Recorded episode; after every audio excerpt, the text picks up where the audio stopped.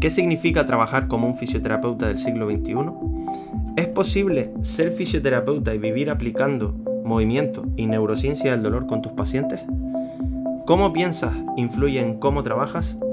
¿Cuáles son las claves para disfrutar de esta bonita profesión? Bienvenidos al espacio donde la suerte se crea.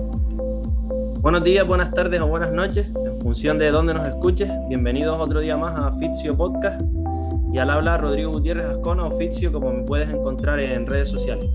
Hoy vamos a continuar con las entrevistas de los alumnos de la primera edición de Suerte y es el turno de, de Melinda Pajunen. Bienvenida, Mel. ¿Qué tal? ¿Qué tal? Bueno, muy orgulloso de que estés aquí y lo primero, pues, ¿quién eres, no? ¿Quién es Mel? ¿Qué edad tiene? ¿Dónde vive? ¿A qué se dedica en su práctica clínica? Si hace algún deporte, que ya si pautamos movimiento tenemos que movernos. Así que cuéntale un poquito quién eres, por favor. Bueno, eh, gracias Rodrigo por la bienvenida. Eh, pues bueno, yo soy Melinda, eh, tengo 26 años, se me olvida a veces. Nada, estudié fisioterapia aquí en Gran Canaria, en la Universidad de la Comunidad de Gran Canaria. Actualmente estoy trabajando como fisioterapeuta en una mutua laboral. Y bueno, deportes, vengo del voleibol, pero ahora practico escalada, que está muy en auge. Y, nada, muy contenta de estar aquí hoy contigo. Yo también lo estoy. Eh, antes, para ir completando la bienvenida, eh, si puedes contar de dónde nos conociste, a mí es obvio, dilo también para que ellos lo sepan y ya en general el equipo de, de y de Suerte. Pues mira, eh, como el público sabrá o no, compartimos clases, estudiamos juntos en la misma promoción en fisioterapia y bueno, de ahí te conozco, ¿no? después de eso, hace ya cinco años, que se pasan rápido, pero son pocos. Después de eso, pues creaste tu perfil en la red social, ¿no? Fitio. Y de ahí te seguí, te seguí, veía lo que hacías, lo que comentabas, ¿no? Lo que, lo que ibas posteando. Y me acuerdo que durante estos cinco años te he escrito puntualmente, ¿no? Rodri, no entiendo esto. No, no sobre todo, no, no cuestiones técnicas, sino más bien cuestiones vitales, profesionales, ¿no? ¿Sabes cuáles son? Entonces, a raíz de ahí te conozco y veo lo que haces, ¿no? Y cuando sacaste la formación y anunciaste que lo ibas a hacer, pues lo vi como súper claro, ¿no? Lo vi súper claro por, seguramente, hoy en la conversación lo, lo hablaremos, ¿no? Pero porque era una formación que me pareció que estaba justo para las necesidades que yo tenía, ¿no? que no solo necesidades técnicas que yo creía, sino también el abordaje de, de cómo cambiar el, paradigma mental, ¿no? de cómo enfocar el trabajo en fisioterapia. ¿no? Entonces de ahí, de, bueno, y de tu perfil, a tu equipo, a los preparadores y preparadoras, las otras fisioterapeutas y, y de ahí.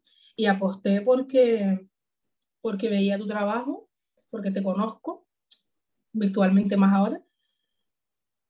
Y me pareció, vamos, 100% confiable y, y te adelanto que le volvería, le volvería a hacer la formación sin duda. Pero de punta. Muchas gracias, Mel como hice con, con, los demás, vamos a hacer como un antes-después, a ver, para abordar un poquito cómo estábamos antes, cómo estamos después, qué pensábamos antes, qué pensábamos después, y así también lo dejamos un poco reflejado para que las personas que nos escuchen pues puedan sentirse también un poco, como quien dice, aludidos, ¿no? Entonces vamos con el antes y supongo que, como ya adelantaste ahora, verías la solución a algún problema que tenías en ese momento. Eh, quiero preguntarte, pues, cómo estabas, ¿no? En ese, en ese momento, ¿qué te eh, preocupaba o qué frustraciones, miedos, necesidades eh, te surgían y tenías, ¿no? Pues mira, mmm, como dice la gente, ¿no? Los fisioterapeutas, fisioterapeutas en España, todo el mundo dice que tenemos la suerte de que nada más salir tenemos trabajo, ¿no? Y es verdad, no, pocas veces sales y, y no tienes opciones laborales, ¿no? O sea que nada más salir de la carrera, empecé a trabajar. Y empecé a trabajar mmm, aún sin tener claras muchas cosas, ¿no? Pero no sabía que no las tenía claras. Entonces empecé a tratar con pacientes de distinto tipo, mutuas, centros por estado, residencia, etcétera, pacientes variados. Y en general había una línea común que era que hay muchas cosas que no entendía, en plan.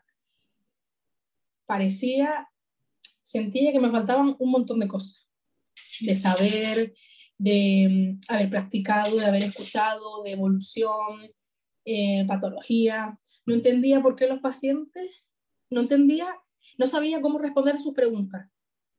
Eso de entrada. no sabía responder a sus preguntas, causándole frustración a ellos, frustrándome yo porque no entendía por qué no podía responder, pero luego tampoco podía mm, saber por qué entonces seguían igual de mal o por qué no avanzaban o por qué se iban y volvían, ¿no? Eso pasa mucho, pacientes que van y vuelven continuamente, no lo entendía. Y, y también creo que lo que me ha hecho clic en estos tiempos es sentir que se podía hacer un poco más, ¿no? En los espacios en los que he estado, sentir que podía hacer algo más que no tenía por qué ser una atención mecánica, sistemática, que además si funcionase, pues mira, dice, vale, esto funciona, pero es que además no funcionaba, ¿no?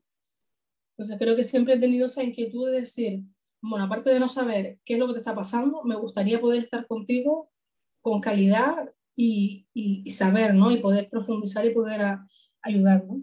Me acuerdo que en ese tiempo, lo que decía antes, ¿no? Te, te he escrito en plan, no entiendo por qué pasa esto, no entiendo por qué... Y tampoco entendía por qué sentía todo esto, ¿no? Decir, pero a ver, esta persona le estoy haciendo un masaje, mm, lleva aquí 50 masajes, ¿qué está pasando? Mm, no lo entiendo, que cómo le respondo, cómo puedo hacer que, que este problema se vaya mejor, ¿no? A lo mejor hay veces que no se pueden quitar, pero sí, cómo hacer que el problema vaya mejor, ¿no? Entonces, la verdad que la frustración era máxima. Y sobre todo, sentir que tenía que ser así toda la vida laboral eso me, me, pesaba y me pesa muchísimo, la verdad, porque, porque siempre he dicho, ¿no? Si, si todo es así, no, no, no, puedo continuar con esto. Creo que, que has descrito a la perfección. Nunca había escuchado una descripción tan eh, completa de la crisis existencial que tenemos todos, ¿no? Todos los oficios, donde algunos eh, se revelan y buscan más allá, como lo que tú estás diciendo, y donde otros pues se acomodan hacen ese trabajo mecánico y automatizado y están así toda una vida o se dedican directamente a otra cosa porque no, no creen en esto, ¿no? Entonces creo que, en ese punto estamos todos y es el punto diferencial donde tomar decisiones para ir a un, a un lado u otro, ¿no? Voy a repasar un poco la llamada que tuvimos, que también lo hemos repasado con los demás compañeros y creo que en tu llamada hubo unos temas potentes que me gustaría ir tocando, ¿no? Entonces, como decías, tú y yo hablábamos mucho antes de comenzar la andadura de suerte y obviamente nos conocíamos de la uni, pero es verdad que curiosamente tuvimos mucha más interacción por redes sociales. Al fin y al cabo, porque esta visión eh, era la misma, ¿no? De la profesión. Hablábamos de libros, de pacientes, del impacto de los mensajes que mandábamos no solo en pacientes o personas, sino en fisios, ¿no? Y es bonito, ¿no? Que, que puedas compartir con compañeros de, de profesión el abrir las puertas y decir, estos somos nosotros hacemos las cosas así y hemos sufrido eso. Por eso queremos plantearte soluciones para intentar dar un poquito de luz a tu camino. Y de hecho, tus palabras textuales ese día fue que viendo oficios que planteaban sus intervenciones de esa manera en redes sociales, fue lo que te hizo ver que otro camino o otro enfoque era posible. ¿no? Fue el primer destello de luz quizás para luego tomar eh, las decisiones que, que tomaste. También dijiste que necesitabas el cambio de chip que te faltaba guía y poner orden a esas ideas para ejecutarlas con una estrategia coherente. Y me gustaría que dieras tu opinión al respecto de, de, cómo lo ves ¿no? y de cómo estabas en ese momento, porque creo que esto nos pasa a todos, de muy bien, sé lo que quiero, pero ahora, ¿qué es lo que me falta? ¿no? ¿Qué, qué, qué tengo que aprender o hacer para poder ordenar esto que tengo en la cabeza y, y me apetece y, y, me haría disfrutar de la profesión? Sí, mm, es lo que te decía, ¿no? Yo tenía todas esas cuestiones pero yo también creo que eso, ¿no? Verte a ti y a través de ti ver otros perfiles de otros fisioterapeutas que hacían pues, unos planteamientos y unas intervenciones que me parecían que eran, que eran coherentes y que al final primaba la salud de la, de la persona, ¿no? Y se podía, se podía profundizar, ¿no? A través de verlo es cuando vi que era posible, porque realmente, es que realmente no lo entendía, porque tenía como un plan. En las prácticas hemos hecho esto, que al final en las prácticas, claro, eran meses, eran semanas, veías un trozo, no veías el proceso completo, lo veías desconectado, ¿no? Entonces era como, he visto esto, lo que me estoy viendo es esto, y no entiendo en, qué parte puedo intervenir, ¿no? Entonces fue a través de eso, ¿no? De, de ver otros perfiles, es cuando dice, coño, pues se puede hacer de otra forma, parece que sí, que es posible, que se puede eh, profundizar, ¿no? Eh, me perdí lo que iba a decir. Espérate. Me estabas diciendo que... Ah, claro. Dime. Sí. Entonces, mm, yo decía, vale, esto se puede hacer. Me parecía que la distancia entre yo y lo que veía era inmensa, ¿no? En plan, vale, esta gente ha llegado ahí, pero ¿qué hay que hacer, no? Sí que es cierto que el camino, no por nada, no, pero yo cuando salí de la carrera hice cursos, cursos de, de boba, de pilates, de valoración de la mandíbula, cosas así sueltas, ¿no? Y no terminaba de entender, no, no me servían esos cursos, que soberbia, ¿no? No me servían porque no entendía para qué me servía todo eso, porque yo sentía que todavía me faltaban más cosas, que antes de todo eso me faltaba algo, ¿no? Y hoy en día lo sigo pensando. Entonces, por suerte, el camino de esos cursos no, no, no lo seguí, ¿no? Pero luego decía, vale, formaciones sobre técnicas, no, pero ¿qué necesito entonces para, para esto? No entiendo qué es lo que me está faltando, ¿no? Y fue realmente a través de, de contactar contigo, de ver tu perfil y todo, que entendí más o menos las claves y ya luego profundizando en el curso cuando lo entendí de verdad, las claves, ¿no? es como un poco el marco, sí, sí, sí, totalmente es como el marco de trabajo, ¿no? Es como, vale, nosotros trabajamos así, este es el objetivo y este es el marco de trabajo, y a partir de aquí lo que aprenda puede entrar en algún sitio, pero claro, tienes claro cuál es el orden y, el sitio para cada cosa. Y engancho esto con lo que decías antes de que nos pasó con, los, demás de, los demás alumnos de la primera edición. Todos eh, asociaban esa inseguridad con respecto a la formación técnica, en este caso en ejercicio, como esa fuente de energía para entrar a suerte, ¿no? Y después, pues, vivimos eh, valor o valor percibido por parte de ustedes de otras partes que al fin y al cabo eran más importantes de lo que se ve en el vídeo, porque claro, somos fisios, subimos vídeos eh, haciendo ejercicio con pacientes y es lo que se ve, ¿no? Es lo que dejamos que por la ventana se vea. Pero claro, que hay detrás de ver a un paciente haciendo un peso muerto? que hay detrás de la patología y la historia de ese paciente y cómo se aborda eso? Que creo que es lo más rico de, de todo, ¿no? Y yendo por ahí, además de preguntarte cómo vivías esa incertidumbre con respecto al ejercicio, también eh, quiero comentar la sensación interna esa de inseguridad que tenemos con respecto al ejercicio también se transmite a la hora de comunicar con tu paciente, porque si yo no estoy seguro de lo que estoy haciendo, mi comunicación no va a ser tan efectiva si yo tengo seguridad de que lo que estoy haciendo con este paciente se corresponde con el problema que tiene y con su historia, ¿no? que está creado para esa persona. Entonces, cuéntanos un poco cómo vivías la incertidumbre con respecto al ejercicio y con respecto a nivel comunicativo con, con tu paciente? Pues mira, justamente sí, el tema del ejercicio, ¿no? Yo me acuerdo que cuando le contigo te dije, ay, es que yo ejercicio tal, no entiendo, tal, fuerza, no sé qué. no, no entendía. A día de hoy tampoco lo tengo claro, ¿no? Pero bueno, por lo menos sé que ese no es el mayor de los problemas. Eh, claro, a través de, de estas ventanas se ven, que es como lo que se está viendo ahora, ¿no? La fisioterapia moderna o la fisioterapia sin apellidos, como le dicen que es educación en dolor, ¿no? Y profundizar en un montón de cosas y ejercicio, ¿no? Lo que más se ve es el ejercicio, porque seguramente porque llama la atención y porque al final es importante, ¿no? Pero a través de profundizar en, la formación y de, y de reflexionar, ¿no? Ves que es lo mismo, ¿no? Antes del ejercicio hay un montón de cosas, ¿no? El ejercicio podría ser incluso, podrías reducirlo a una técnica más que no tiene todo su impacto si no hay todo ese razonamiento, esa valoración, esa alianza terapéutica, ¿no? Todas esas, todos esos, esos pasos previos, ¿no? Ese esquema completo.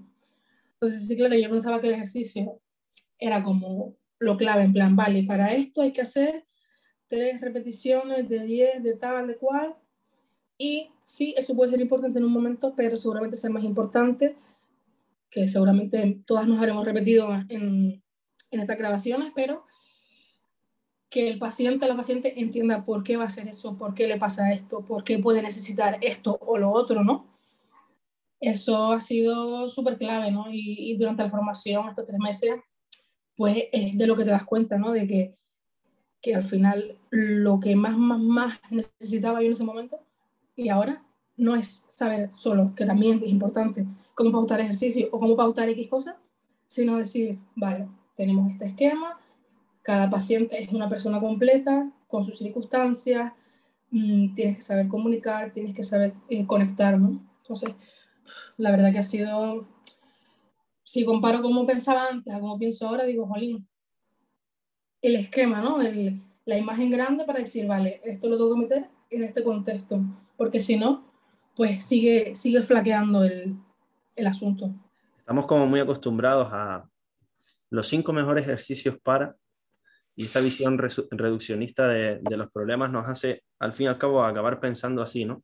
Entonces, como decías ahora, es un, todavía no lo sé, todavía no lo sé porque de una pequeñita cosa se ha creado una realidad mucho más compleja de la que ya no solo piensas en el ejercicio que hay que hacer, sino el por qué y el caso de la persona y en qué vectores de fuerza y con qué comunicación efectiva para poder eh, potenciar ¿no? el efecto de, de, esa herramienta.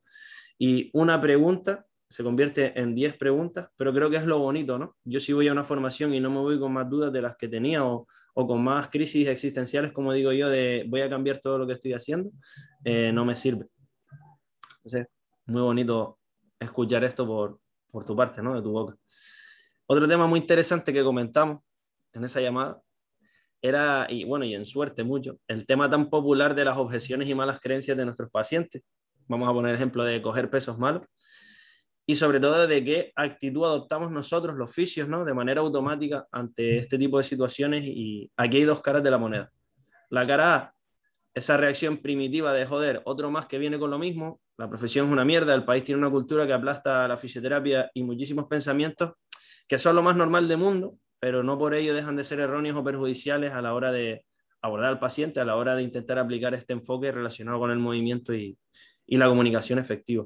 Y por otro lado, esa cara B, que es la que intentamos ver eh, la cara positiva de esto, y es que somos los profesionales mejor colocados y capacitados para alinear las creencias del paciente con la ciencia, con la ciencia más actualizada y utilizar eso como llave para dar valor a mi intervención. Es decir, si mi paciente no viene con malas creencias, no viene con dolor, no viene con un problema, ¿cuál es nuestra función? ¿no? Entonces, entender esto no como un problema más o un valle a saltar, sino algo positivo donde tú le puedes eh, aportar al, al, paciente y generar resultados distintos, porque nadie se preocupa, como dices tú, en dar una asistencia de calidad y de explicarle las cosas y dedicarle tiempo a las personas. Entonces, ¿cómo ves esto? Totalmente, totalmente. O sea, yo creo que... Mmm parece que estoy haciendo promoción del curso incluso, ¿eh? pero vuelvo a lo mismo, es que durante el tiempo de la formación te da tiempo, que creo que es lo, lo interesante de un tipo de formación con, de este calibre, ¿no? de tres meses todos los fines de semana, da tiempo a que tú misma reflexiones sobre, tú también lo hablas mucho, ¿no? tus propias creencias, tus propias circunstancias, tus propias limitaciones. ¿no? Entonces, mmm, yo, bueno, quien escuche esto, sea fisiólogo, seguramente o lo ha hecho, o lo ha vivido, o lo ha escuchado, ¿no? Cuando hay conversaciones entre fisioterapeutas, no, es que mira lo que dijo, que coge peso, no sé qué, tal, ¿no? Hay como una ofensa personal, ¿no? En, en, en esos comentarios de pasillo, ¿no? Que entiendo que son entendibles, que, bueno, porque al final también creo que somos unos profesionales con muy poca autoestima también, ¿no? Podríamos algún día hablar de eso. Y, y hay una ofensa, ¿no? Lo interesante y, y el reto está en lo que tú decías, ¿no? En poder cambiarlo a decir, vale, tú crees esto, estás viviendo estas circunstancias, voy a intentar, voy a aportar para que esta creencia que te está limitando, que doblar la espalda es malo, mm, pues no, no te siga limitando, ¿no? Puedes hacer en tu día a día, ¿no? Ese es el reto, ¿no? Es muy fácil y todos lo hemos hecho. Yo, es que mira lo que dijo, tal, no sé qué, tal yo es que se cree que los fisios somos masajistas, ¿no? Pues eso lo dicen un montón de gente, ¿no? Es una mierda, ¿no? Es una mierda que nos digan eso, pero, jolín, hay que cambiar el, el chip, ¿no? Porque la queja es necesaria y después de la queja hay que pasar a hacer algo, ¿no? También creo que hay, bueno, esto también hablo en primera persona, ¿no? Es como que a veces, eh, sobre todo el tema de, de las objeciones de los pacientes y demás, el tema de la comunicación, ¿no? Creo que muchas veces y lo hemos hablado, no sabemos comunicar porque tampoco sabemos lo que queremos decir y tampoco nos creemos mucho lo que estamos diciendo. A mí me pasa eso. Hoy estaba explicando una cosa, la expliqué, pero así te digo que a mí me tembló la voz y dije, mira, tienes que decirlo lo más seria que puedas, tienes que querer lo que estás diciendo, ¿no? Y aún así, a día de hoy, me tembló la voz, ¿no? Creo que también pasa eso mucho, ¿no? Las objeciones de los pacientes me parece que es algo súper interesante, ¿no? A, a todos los niveles, en cualquier patología, y creo que la comunicación falla ahí porque por un lado no sabemos lo que está pasando, no sabemos cómo responder y luego a lo mejor podemos saber, pero no nos lo creemos mucho, ¿no? Entonces, en uno de, de los seminarios creo que tú lo dijiste, ¿no? La comunicación hay que entrenarla también. Y creo que ese es el reto, ¿no? Una vez no va a salir, a mí hoy me tembló la voz, eh, la siguiente vez saldrá un poco menos temblorosa, ¿no? Exactamente, exactamente. Y que esa confianza en uno mismo, ¿no? Que se traslada luego a nivel comunicativo, lo hemos hablado mucho tanto en los tres episodios que hemos puesto en el podcast como en suerte, no aparece ni el día uno, ni la semana uno, ni el mes uno. Es tímida, le cuesta mostrarse, pero no puedes eh, esperar a tener confianza para hacer, sino que debes hacer para tener confianza, ¿no? Y da miedo, genera mucha incertidumbre. Vas a perder pacientes si trabajas en el, ámbito privado, porque cuando te tiemble la voz, pues ese paciente va a sentir esa inseguridad y a lo mejor pues no apuesta por ti pero ese es el proceso. Y si tú el día 1 no lo aplicas ya, el día 100 vas a ser el mismo que el día 1. Entonces, es exactamente lo que estás diciendo, es la confianza en uno mismo, pues se crea, no, no te la va a regalar nadie, ¿no? Bueno, como parte antes, creo que ha quedado mega claro el contexto. Muchas gracias una vez más. Y ahora vamos al después. ¿Cómo estás después? Eh, luego te preguntaré las famosas palabras que hacíamos al final del seminario, pero quiero que tú ahora fluyas y me digas cómo estás después, hablando de tiempo, ¿no? Después de esos tres meses y ahora un poquito más, cuatro meses de, de haber estado juntos. Pues mira, ¿cómo estoy? Estoy bien, importante. Mm, diría que no tengo. Tengo unas dudas, unas dudas muy amplias o una visión mucho más amplia de la que tenía antes de hacer la formación. Ahora más o menos sé el esquema, ¿no? El esquema tengo que rellenarlo y solo se puede rellenar pues en el día a día con el trabajo continuo, ¿no? Pero ahora siento que tengo el esquema, siento que tengo el esquema y por lo menos siento que hay más gente, más fisios en este caso, que le pasa lo mismo o que le ha pasado lo mismo, ¿no? Esas dudas existenciales a nivel profesional, incluso vital, ¿no? Entonces, mm, la formación me ha aportado muchísimo. Me ha aportado ya por lo menos tener un esquema, tener una idea global y decir, vale, pues esto hay que rellenarlo con una serie de cosas. ¿no? Y también, que yo, esto ya lo hablaba con, con Laura, compañera también de la formación, que, que para mí suerte es algo que sí íbamos trabajando y aún así creo que fue bastante espaciado en el tiempo, que te da tiempo como a ir asimilando, pero es algo que todavía sigo trabajando, tengo aquí los apuntes, ayer estaba leyendo, ¿sabes? aspectos concretos, está no sé qué, reflexionando, porque creo que eso es lo, lo guay que te deja un montón de preguntas, muchísimas, muchísimas a nivel de decir, vale, ¿cómo quiero definir mi perfil profesional? ¿Cómo, ¿no? ¿Qué, qué ámbito laboral a nivel de fisioterapia quiero abordar? ¿Qué puedo abordar? ¿Qué ideas tengo? ¿no? Para mí, lo más que me ha dejado son preguntas y un esquema. Como te has sacado el carnet de conducir, ahora te toca conducir, ¿no? Y aprender de verdad. Y por otro lado, creo que eh, ha sido determinante y crítico en mi proceso y también creo que en el proceso de ustedes, viéndoles, el decir, ¿cómo voy a cambiar las creencias de la persona que quiero ayudar, en este caso mi paciente, si no he cambiado las mías propias, ¿no? El famoso coger peso antes que decías, pues muchos oficios que dicen que coger peso es malo, es que verdaderamente creen que coger peso es malo. Entonces, si tú vas a comunicar teniendo esa creencia propia, es muy, muy, muy difícil que tu paciente te crea y cambie.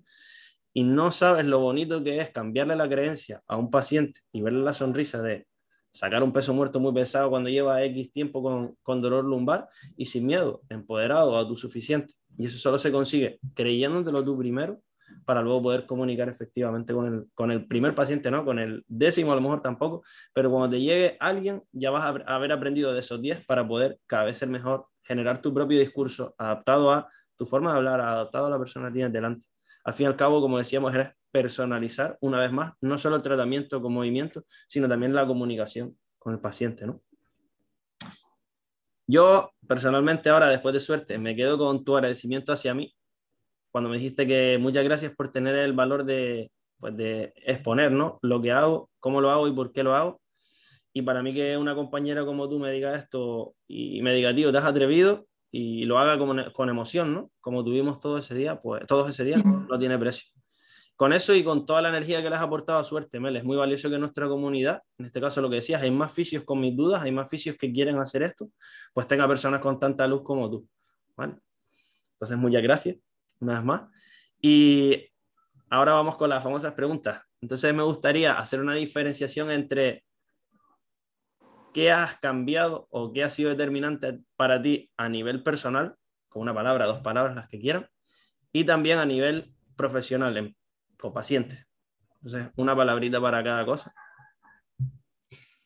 ¡Wow! Es un, un gran resumen. Mm. Mira que lo había pensado, pero ahora pienso y digo, ay, no sé. A nivel personal, a nivel personal, yo diría, mira, fíjate, a nivel personal, yo diría mm, priorizar. Pues palabra amplia. Priorizar porque creo que a veces, mm, esta respuesta es como muy amplia, ¿no? Pero creo que a veces estamos como perdidas, ¿no? Esto para aquí, esto para allá, no tengo idea. Eh, también el automatismo, ¿no? Hay que hacer esto porque es lo que siempre se ha hecho. ¿Cómo voy a pararme a hacer esto? ¿Cómo voy a, por ejemplo, invertir X dinero en esta formación que me va a aportar un montón, en este caso, ¿no?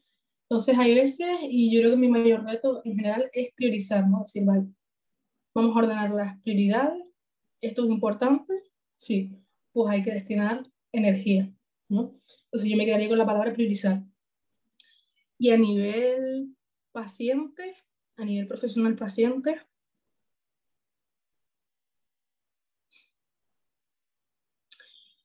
Yo diría, quizás me quedaría con empatizar, otra palabra muy amplia.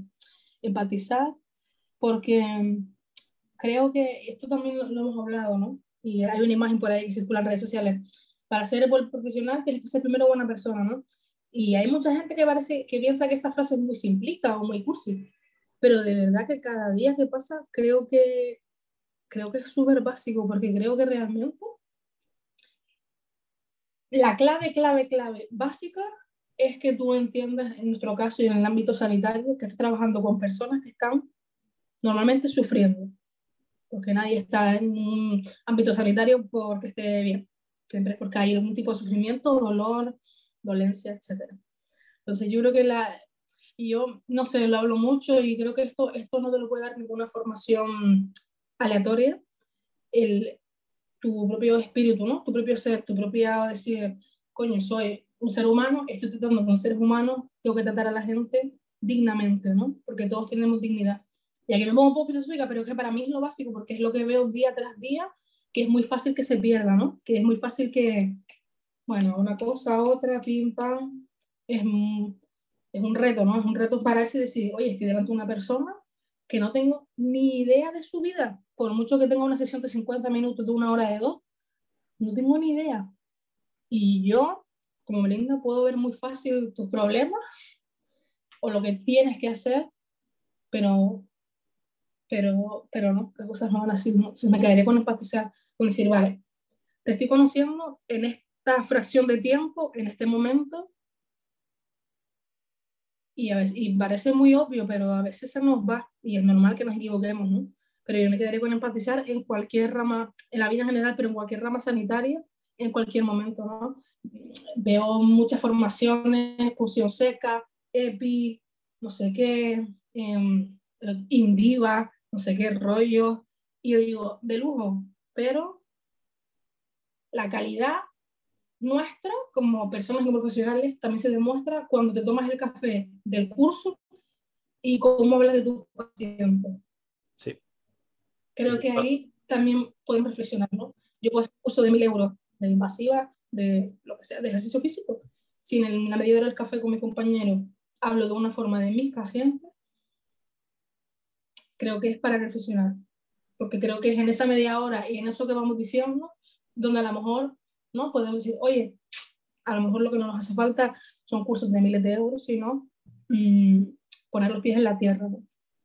y que nuestros pacientes no entienden de, no entienden de técnicas súper sofisticadas, no entienden de material deportivo de mucha o, poca calidad, entienden de personas, ¿no? Y cuando tú tratas a una persona bien, cuando escuchas a una persona y delegas las decisiones de su salud, porque es suya, no tuya, y te das cuenta de que no eres tan importante, por eso que dices tú, oye, es que estoy viendo el 0,0001 de esta persona. ¿Cómo voy a ser yo el que tome una decisión de su salud? Tiene que ser él, ¿no? Entonces, cuando le otorgas el poder que debe tener al paciente y entiendes esto, que tú no eres el importante, tú solo eres un medio, eres eh, un medio humano que está eh, contratando él para que, para que lo ayudes, cambia todo, ¿no? Como decimos nosotros, te pasas el juego, ¿no? Entonces, ya para ir finalizando, eh, ¿alguna decisión importante que hayas tomado después de suerte y algún momento difícil, que seguro los ha habido, que hayas tenido? No durante, también mm, puede ser después, que me lo puedas relacionar con esto. Pues mira, decisiones, cambios, yo diría, porque en general creo que es mi reto vital, es mm, que me la hice ya al final de la formación, ¿no? La red social, que más allá de la red social, que para mí es eso, un medio, más allá de la red social, es el decir, voy a exponerme, ya sea en este caso en Instagram o donde sea, ¿no? Voy a exponerme, oye, vamos a compartir, vamos a seguir profundizando y no solo compartir en Instagram, sino con compañeras y con cafés y con reflexiones y con ideas y proyectos, vamos a seguir exponiendo esto que estamos comentando. Vamos a, voy a apostar por esto que pienso, creo y porque creo, por lo que creo que es lo mejor, ¿no? Para, para los pacientes y los pacientes. Ese es el mayor cambio.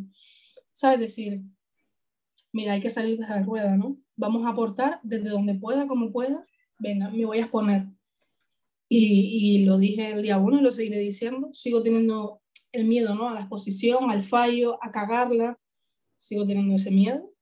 Pero lo, mm, lo quiero hacer y lo estoy haciendo a pesar de ese miedo, ¿no? Al final no hay que esperar que el miedo se vaya para hacer las cosas, igual que no hay que esperar que el dolor se vaya para hacer un ejercicio, ¿no? pues, pues yo digo que es lo mismo. Y momentos duros,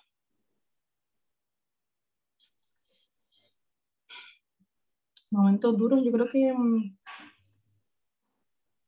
yo creo que, mm, fíjate una cosa que pienso, que ahora mm, sí a lo mejor soy más consciente, porque quizás a lo mejor años atrás he tenido más una actitud más paternalista a la hora de, de asistir a las personas.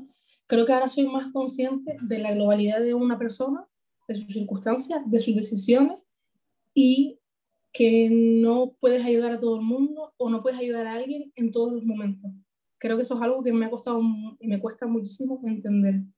Decir, vale, tú tienes este problema, acudes a mí. Hay una serie de opciones, pero a lo mejor por X circunstancias no quieres cambiar pues los factores X que hagan que tu situación se perpetúe. No puedo salvarte, no puedo sacarte de ahí y y me parece súper difícil, porque creo que mi, mi concepto cuando salí de la carrera es todo se puede curar, todo se va a sanar y todo volver a ser como antes. Puedo salvar el mundo. Sí. Y uf, para nada. De hecho, es que ahora hemos hablado, ¿no? Profundizar a nivel ya más técnico, ¿no? De patologías, si tienes X cosa, pasa esto, lo otro, ¿no? Es cuando realmente entiendes la globalidad de la salud y que a veces parece que, que, que todo se puede sanar cuando digo sanar no me refiero que puedas estar bien, sino que puedas estar siempre sin dolor, puedas estar siempre mm, sin una molestia en el cuello. Mira, pues a lo mejor no. Y también está bien, ¿no? Vamos a conseguir lo mejor, vamos a conseguir tu mayor funcionalidad. Yo creo que eso, cuando salí de la carrera, no tenía ni idea que eso, que eso estaba pasando, ¿no? Porque parece que todo se puede curar en plan. Tendinitis, pim, pam, pum, eh, ultrasonido, TENS, estiramiento excéntrico, de lujo, se te va a pasar en una semana. Yo, pues no. Entonces yo creo que con las personas, me, con los pacientes me pasa igual, ¿no? Asumir y decir, vale, puedo aportar, no soy tan importante, y hay veces que, que no se puede. Y no está en nuestra mano, y yo creo que eso es lo que más todavía me, me cuesta y me va a costar mm, lidiar y aceptar, la verdad. Duro, pero real. Muy real. Bueno, eh, y ahora sí, finalizando, brevemente, para no hacer promoción tampoco excesiva, ah.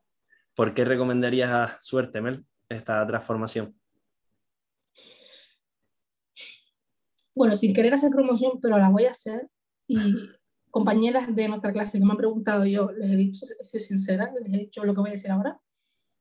¿Por qué la recomiendo?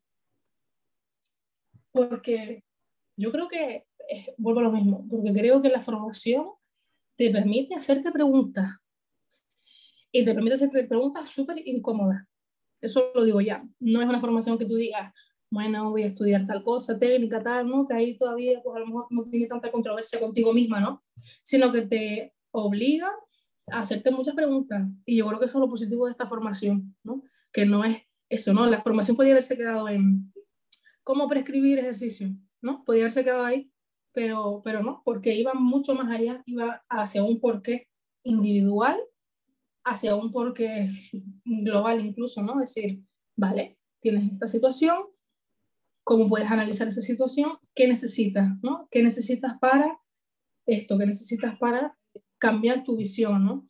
Yo creo que, yo creo que hay dos casos. Puede haber personas que no sientan que lo necesitan porque sienten que lo que están haciendo les va bien para bien o para mal. Yo creo que lo interesante es la gente que nos escucha ahora, que lo vea, que lo vea en redes sociales, la gente que tiene la duda.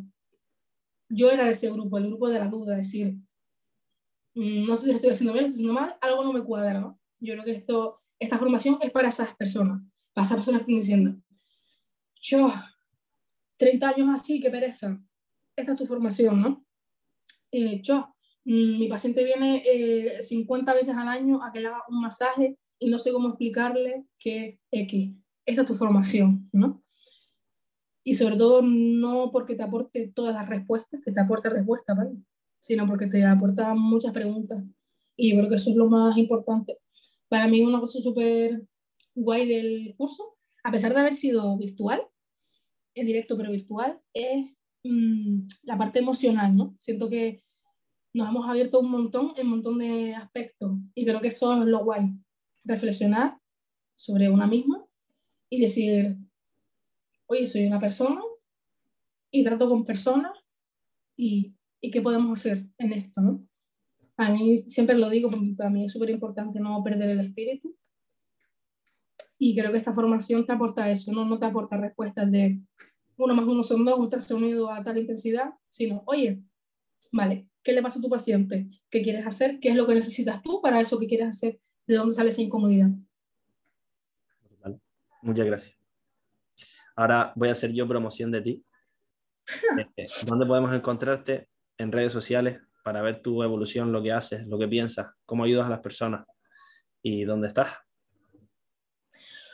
Pues mira, ahora mismo le diría a nuestros queridos oyentes que si quieren escucharme, seguirme, leerme, en el perfil de Instagram, Melinda P. Fisio, ahí es donde de momento voy a estar compartiendo esta otra parte del proceso y, de momento me quedo ahí, me quedo en esa red social.